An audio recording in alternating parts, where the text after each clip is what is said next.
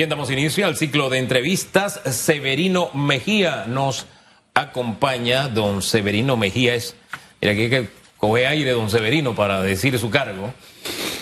Coordinador de proyectos y programas de seguridad y defensa de la presidencia de la República de Panamá. Sonría, oiga. Pues sonría, don Severino, hombre. Buen día. ¿Qué pasa, señor Severino, si usted es un hombre jovial? ¿Cómo me le va? Buenos días. Buenos días, Susan y Hugo. Bendiciones. Gracias, igual para usted.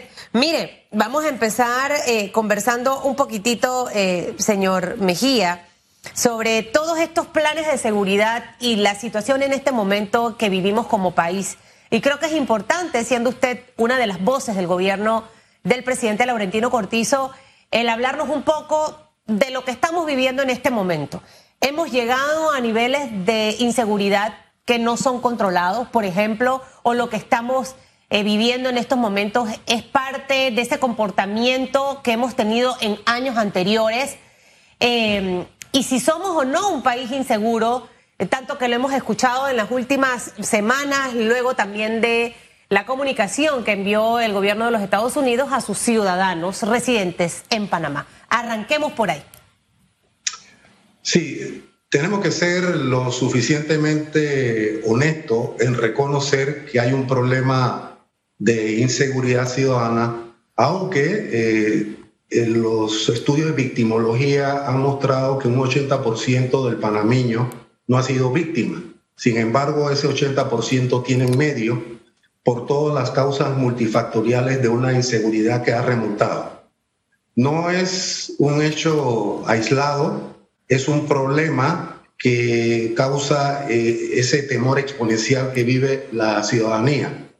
Este es un problema eh, de salud pública y tal como tal requiere una atención eh, inmediata a una situación que si no se ataca de inmediato puede escalar a estadios similares a otros países de la región. Tema empieza por señalar que eh, se dice en las redes que no hay plan de seguridad y eso no es correcto. ¿En qué se parece el COVID-19 con la criminalidad? Que como virus que son, mutan y se transforman. Y esto implica que en el caso particular de las ciencias, eh, hay que atajar o enfrentar el virus con esos cambios. Nos encontramos, por ejemplo, el delta, que es el que como escaló o mutó. Asimismo pasa con la criminalidad. La criminalidad, y no lo digo yo, la ciencia criminológica así lo dicen, los sociólogos lo indican, que se transforma. No era antes lo que se vivía, por ejemplo, en mi época, a lo que se está viviendo hoy día. Nos encontramos con un actor perverso, que es el sicario, que ha adquirido una connotación de tal suerte que hoy por hoy se constituye una amenaza al ciudadano decente. ¿Y por qué señalo esto? Porque el ciudadano decente que no es víctima de estos criminales puede quedar involucrado como víctima o daño colateral en una situación de un enfrentamiento armado que realizan estos personajes contra, los, contra sus víctimas. Y aquí, sin lugar a duda, hay que resolver son las inmediateces, aunque el enfoque del nivel que manejamos, a nivel, por ejemplo, del Ministerio de Seguridad con el ministro Pino, es el enfoque estratégico y todo lo que es operacional corresponde a la Policía Nacional. ¿Cuáles son las inmediateces? Primero, somos de la idea de que eh, el ciudadano tiene que ser parte dentro del concepto de seguridad integral en la solución del problema. ¿Cómo? Con las denuncias.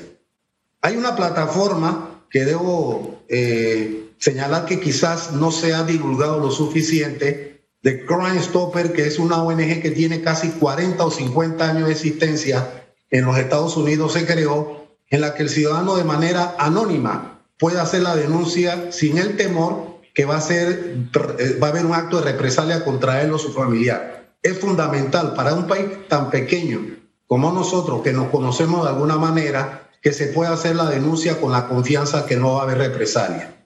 El otro aspecto, la figura de la recompensa. Si se hace o se ofrece recompensa, estoy seguro que muchos ciudadanos saben quiénes son los asesinos para que entonces sean llevados a la justicia.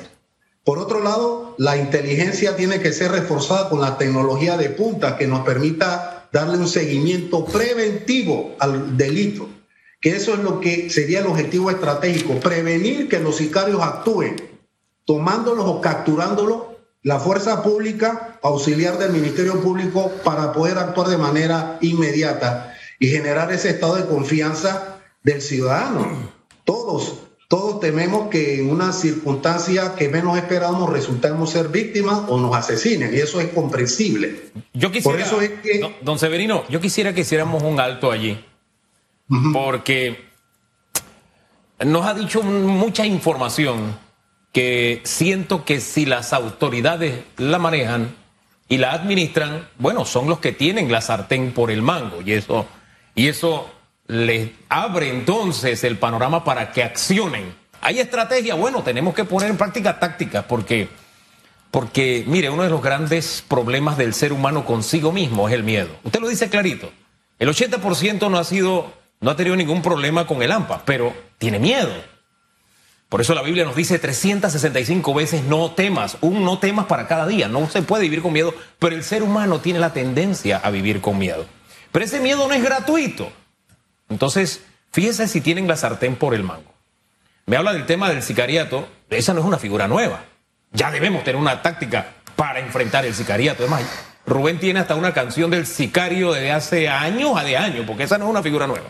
Entonces, ya no, ya no estamos para describir el sicariato, sino para actuar contra el sicariato. Usted me habla del Crime Stopper. Hay que no ha recibido la promoción necesaria. Bueno, es hora de promoverlo. Eh, en fin, hay una serie de cosas que usted nos ha dicho en las que siento que, bueno, nos está sincerando un poquito más el gobierno, está diciendo, bueno, sí, esta es la realidad, pero de lo que nos está hablando, todo eso tenemos que transformarlo en acción, no en plan, no en discurso, porque la gente allá afuera se está muriendo y surgen confusiones como la que se dio esta madrugada con un jugador de la selección. Es más, oí la aclaración y yo me quedé todavía más confundido. Y eso no ayuda a la policía. Pero todo eso es producto de que de una presión, de una situación que no solamente afecta a la ciudadanía, sino a quienes también procuran poner orden en el país y combatir el AMPA. ¿Pero por qué? Hombre, porque siento de verdad que hay cosas que están aquí o que sabemos, pero que no estamos poniéndola en ejecución. Fíjense, le, le puse dos sencillitas sobre la mesa. Una, el sicariato. Dos, eh, el Crime Stopper. Le pongo una tercera, Ah, es que esto evoluciona, es un virus que evoluciona. Sí, pero como yo sé que evoluciona, yo tengo que estar preparado para la evolución, para el cambio. ¿Me explico? Entonces, siento que sabemos mucho, pero que tal vez no lo estamos ejecutando, o por lo menos la sensación que me queda, nada más con tres cositas.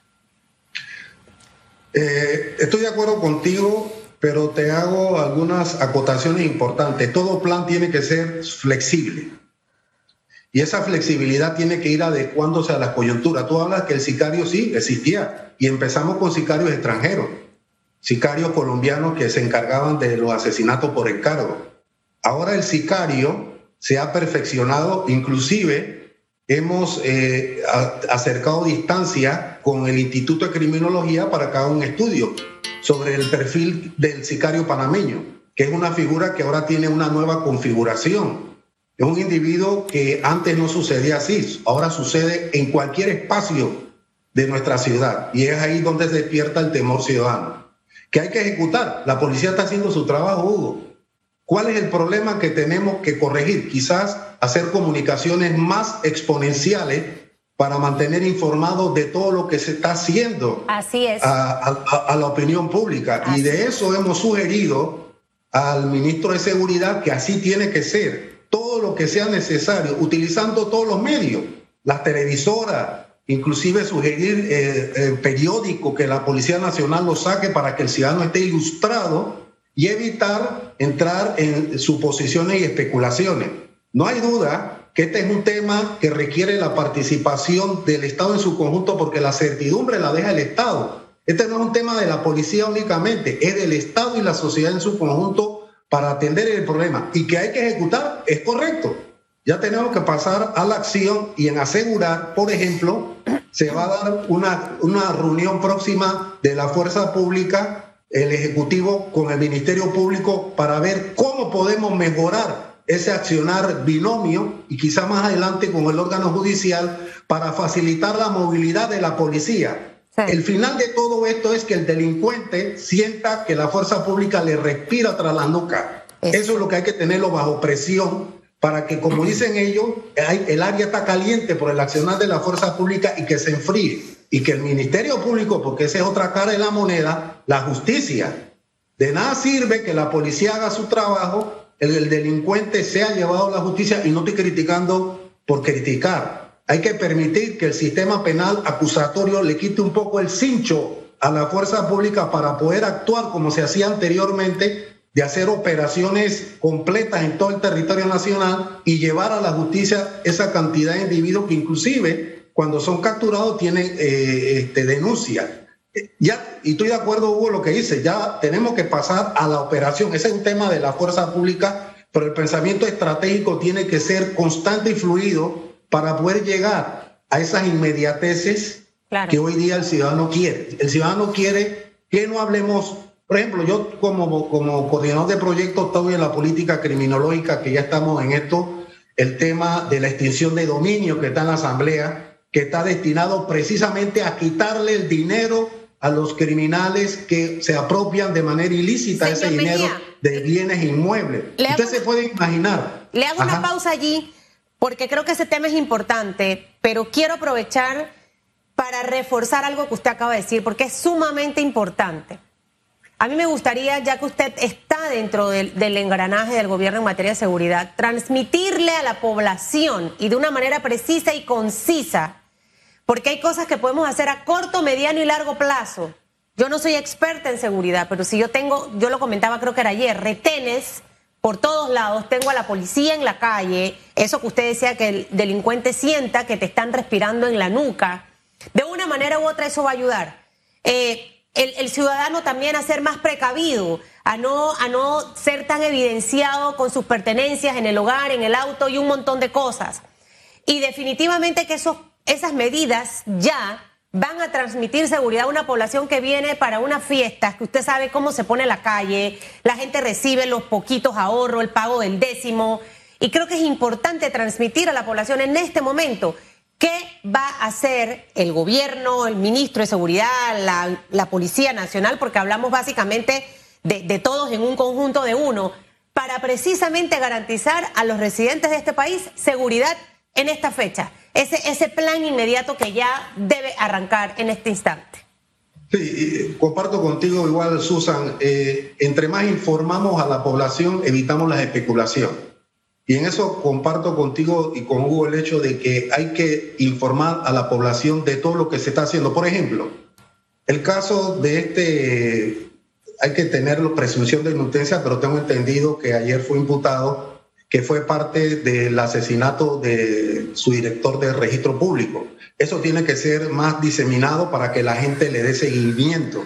Quizás eh, podamos decirlo de una manera mucho más sencilla, una especie de rendición de cuentas, o sea, ser transparente de manera sostenible de que el ciudadano sepa eh, qué está haciendo la policía. La policía no está con los brazos cruzados, la policía está 24/7 trabajando, pero este es un matrimonio que no es únicamente el accionar de la policía. La justicia tiene que estar de manera paralela para poder trabajar de manera armónica con ese auxiliar de ellos, que es la fuerza pública.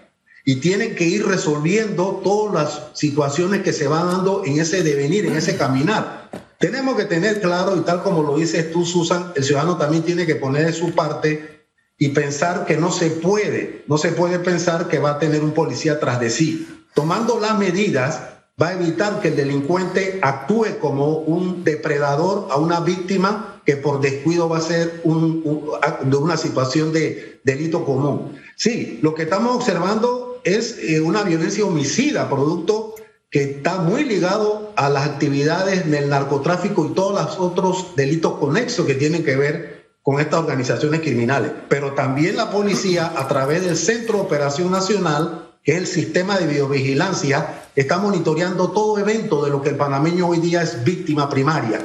El robo, el hurto, el tema de la violencia doméstica, la violación carnal. Eso es una inmediatez que también se tiene que resaltar porque no solamente podemos enfocarnos en los, homicidios, por supuesto que sí, pero tenemos que ver ese otro lado de que el panameño sufre. Por eso es que cuando uno dice que aquí hay seguridad, la víctima no, no va a aceptar eso de una manera muy propia porque ha sido víctima. Entonces, hay que dar las respuestas apropiadas con acciones concretas, con inmediateces que le dé esa tranquilidad, teniendo claro el ciudadano que siempre vamos a tener sobre nosotros la inseguridad, pero controlada. Vamos a ver más unidades. Usted sabe que cuando uno ve un policía en la calle, uno se queda tranquilo. A mí no me molesta y la gente que le molesta yo le digo aguánteselo.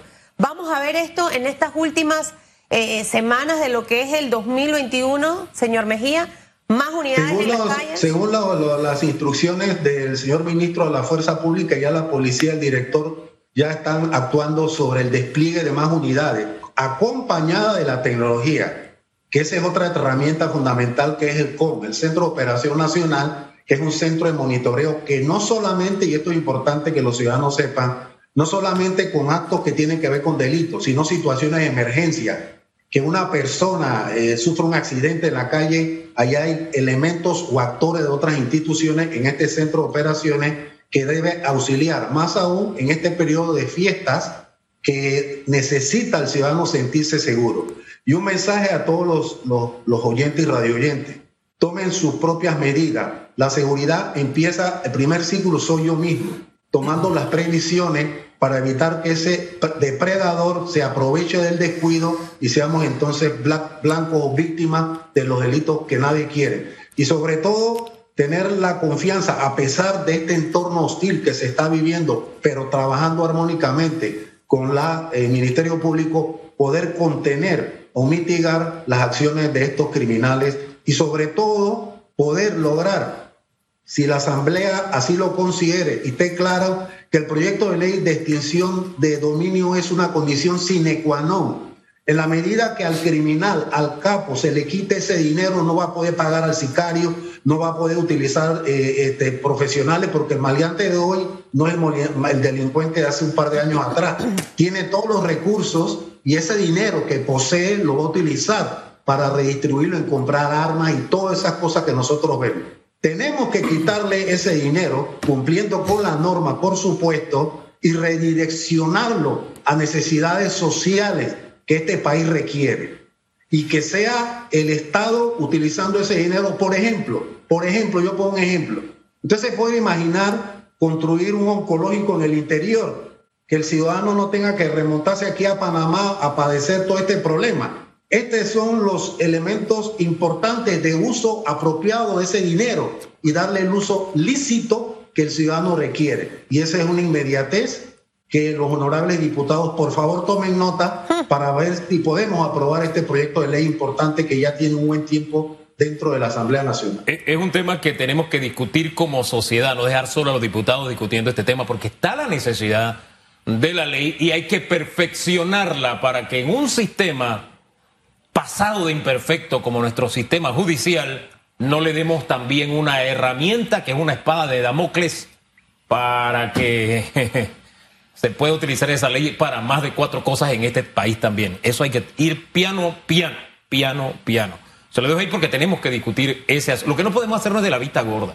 Ahí está el problema. Así No, podemos obviar. Porque sí es cierto, cuando se dice este país es seguro, claro que no lo recibe bien las personas que han sido víctimas de una situación. Tampoco lo reciben bien quienes ven la balacera en medio de la calle o la ven a través de las redes o la ven a través de los medios que eso también de alguna forma disemina, oye, esto no es tan aislado como nos dicen, esto no es tan entre bandas como nos dicen. Entonces, hay, hay, hay temas y temas en este asunto de, de lo que usted nos decía, de la comunicación y de las leyes que hacen falta. Por ejemplo, siento que cuando nos cuentan lo que está pasando, por ejemplo, lo que ocurrió el domingo, yo veo policías de otros países que te explican, presumiendo la inocencia, el ciudadano A, para no usar nombres, contactó a la víctima así, así, se hizo, o sea, te dan la trama, que eso ilustra también a la población de cómo funciona el crimen. Así es. Y de esta forma ya la gente sabe, hey, esto no es que cogieron a uno para calmar las aguas, sino que realmente tienen elementos suficientes para que este hombre vaya a una audiencia y esté por lo menos seis meses tras la reja mientras se le investiga. No, sé si le transmito claramente la idea. De acuerdo, estoy totalmente de acuerdo, así tiene que ser. Siento que eso nos hace falta, transmitir una, una policía que maneja y, estamentos de seguridad. Esto, esto en combinación con la propia Procuraduría, que, que se maneja la información con propiedad, no dar muchas vueltas. Hoy, hoy veía a la policía tratando de explicar el tema este del, de, de nuestro futbolista que fue detenido y en cuanto más vueltas daba, más dudas generaba. Entonces, estar bien claro en lo que yo quiero decir para transmitir seguridad. Eso creo que nos está haciendo falta. Y segundo, le quiero dejar dos cositas. Uno, que oriente sobre el Crime Stopper. ¿Por qué? Porque si hay algo que en el barrio se hace es callar, porque si yo denuncio, al par de horas tengo al denunciado pasando frente a mi casa, si no atentando contra mí o contra alguien de mi familia, primero. Y segundo, Oiga, diciembre, ¿qué nos espera en diciembre? ¿Qué le puede decir usted a la, a la gente que le pueda transmitir algo de seguridad en medio de esas estrategias y tácticas que tienen para combatir el crimen? Dos cositas para concluir. Si lo de Crime Stopper, que es una ONG, yo te recomendaría que invites al secretario ejecutivo, el licenciado Alejo Campo, que le puede dar a ustedes en ese espacio toda la información que el ciudadano requiere. No estoy diciendo que esto no se está haciendo. Se está recogiendo mucha información, se han detenido muchas personas en función de la denuncia ciudadana, pero tenemos que ser, eh, llevar a cabo una diseminación de la información mucho más clara para que la gente sepa que esto no implica riesgo a su integridad física. Todo va a ser anónimo, con un sistema que va a ser depurado y se va a trabajar en ese sentido. Así que te recomiendo, Hugo, que en tu programa Radiografía, si no lo han hecho, inviten a Alejo Campo, que es el que puede dar toda la información y con mucho gusto te puedo dar el celular de él. Con respecto a lo que viene la fiesta, ya la fuerza pública, eh, de manera particular, la policía ya está desplegada, ya se han desarrollado todas las operaciones el Centro de Operación Nacional está mucho más activo, se ha incrementado el pie para poner la atención. Y esto no significa que tiene que ser por esta fiesta, debe ser 24/7, debe ser permanente. Como dije al principio, Susan, el delincuente tiene que sentir la respiración tras la nuca para poder enfriar y sobre todo prevenir que estos hechos de asesinatos eh, que han generado este, esta, este temor ciudadano se vaya controlando. Y sobre todo, la comunicación de todos los eventos que realiza la policía para que el ciudadano esté ilustrado de qué, cómo, cuándo, dónde y por qué. Y de esa manera sentirse tranquilo que se está trabajando de manera apropiada. Mire, hace muchos años, muchos, muchos años, eh, y los periodistas eh, de, de bastante trayectoria lo recordarán, creo que tenemos que regresar a lo de antes. Hemos tomado la mala decisión de dejar de hacer lo que se hacía antes porque es lo viejo y lo obsoleto y ahora estamos en la modernización. Y eso es lo que nos ha generado desconexión con la gente. Eh, antes usted, todas, casi todas las unidades de cargos importantes en la Policía Nacional estaban preparadas para dar entrevistas a los periodistas. Cuando hay información, usted no deja la oportunidad alguna de que la desinformación entre, porque ya hay una voz autorizada. Y definitivamente em, coincido con Hugo, porque también escuché a la unidad que esta mañana habló sobre el incidente donde está involucrado un jugador de la selección, que no quedó muy claro. Entonces, hay que prepararlos, porque ellos no son comunicadores. Entonces, para eso se forman a los voceros y que estén listos para poder dar entrevistas y dar declaraciones. Em, creo que nosotros tenemos la, la, capacidad, los seres humanos, de poder hablar de un caso, señor Mejía, sin necesidad de entorpecer la investigación o que el caso se caiga. Eh, existen los términos, las palabras adecuadas para que esto se pueda dar. Y creo que es importante. Si no, vamos a tener a una ciudadanía pensando siempre que no se está haciendo nada, cuestionando el trabajo, porque absolutamente nadie lo informa. Y le digo otra cosa yo todavía no he tenido el gusto de entrevistar al ministro Pino. Hugo sí en debate, pero aquí a Radiografía no ha venido. Es poco el acceso en realidad eh, que tenemos. Entonces, siento que pierden las oportunidades para poder hablar y, y, contar lo que se está haciendo. Usted cuando escucha a un papá en una casa que le dice vamos a hacer esto y esto, el hijo queda tranquilo, pero si el papá nunca habla y nunca dice nada, ese hijo siente que hay un padre ausente. Entonces es lo que no puede pasar en este momento. Así que le digo esto para que se lo lleve de una manera constructiva, lo planteo, porque al final eh, el empresario, el pequeño empresario, el que sale a trabajar, necesita sentirse seguro, necesita saber que puede salir y aportar para que la economía se dinamice. Pero si estamos en este miedo, esto no va a ayudar a nuestra economía y definitivamente que necesitamos ahorita que la plata circule para que la gente pueda pagar sus cosas. Así que se lo lleva, señor Mejía, por favor. Como no, tomamos nota de estas y agradecemos pues a los medios que nos hagan aporte también a un tema que hay que potenciar, convertir nuestras debilidades en fortalezas, sobre todo para el bienestar ciudadano. Así es, gracias, don Severino, que tenga buen día. Severino Mejía. Gracias, igualmente.